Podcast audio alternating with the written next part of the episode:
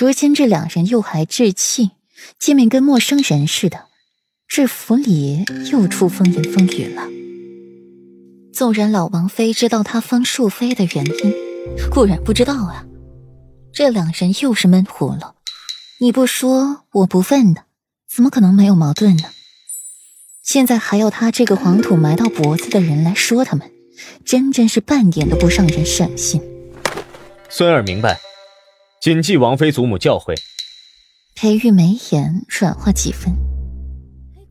顾阮出来王府，赶走了莫奇，在街上瞎晃，晃着晃着，晃来了一家酒肆。云来酒肆，到去二楼，寻了一间雅间坐下，在屏风外坐下。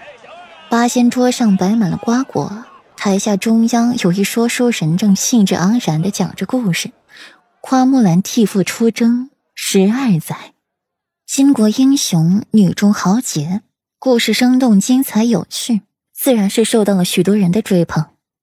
顾阮在楼上听着也觉得有趣，凤眸尽是笑意。你也坐听故事，可比在七云轩干活强多了。顾阮招呼着桔梗坐下，戴了面纱的缘故，顾阮也不怕被人瞧见，津津有味的听着故事，当真是出来了一事。只是没有不速之客就更好了。世子妃也出来听人说书。柳青饶一早就发现了顾阮，一直跟着他来了此处，想知道他做什么。没想到是来听人说书，顾染凤眸轻挑，语气慵懒：“你不也跟了本妃一路了吗？你想做什么？”桔梗站起，走到了顾染身边，警惕的看着柳青饶：“风尘女子寻他家世子妃做什么？”柳青饶心底颇为惊讶，他竟然知道自己跟了他一路，看来主君也不是娶了一个全然无用的女子。听说，世子殿下从外面回七云轩后，就和世子妃大吵了一架，世子妃就此失宠。我特意来瞧瞧，顺道安慰一下世子妃，莫要与世子殿下置气。男人嘛，三妻四妾、金屋藏娇都是常有的事，世子妃又何必与世子殿下动怒呢？更何况，表小姐可是世子殿下的心头朱砂。是世子妃无论如何都记不上的，又何必拿自己和表小姐比较，自取其辱呢？柳青饶从容的坐下，看着顾阮的眼神分外不善。失宠好，大吵一架更好。我得不到的，你也别想得到，那总比别人想要自取其辱都取不到的好。顾阮垂下了眸子，指腹摩擦着杯沿。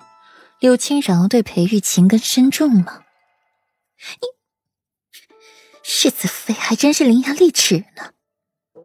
柳青饶既顾染不成，反倒是被将了一军，脸上分外的不好看。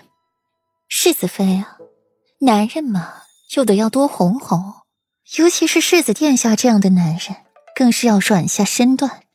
这方面的世子妃不懂，我可以教你呀。柳青饶笑得暧昧，教？怎么教？顾阮垂下眼眸，他哄夫君还需要旁人来教，还用你教？你能有什么法子？不就是用继子对恩客那一套罢了？你自荐就罢了，还妄图拉本妃同你一起，是巴不得裴玉就那么厌弃本妃吗？柳小姐的好意，本妃心领了，只是柳小姐。还是留着这一套去应对你的恩客好了。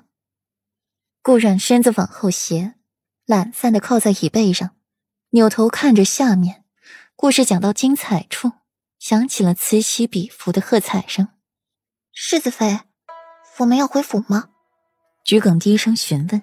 刚才的话，桔梗也听进了耳朵里，对柳青饶半分好感都没有。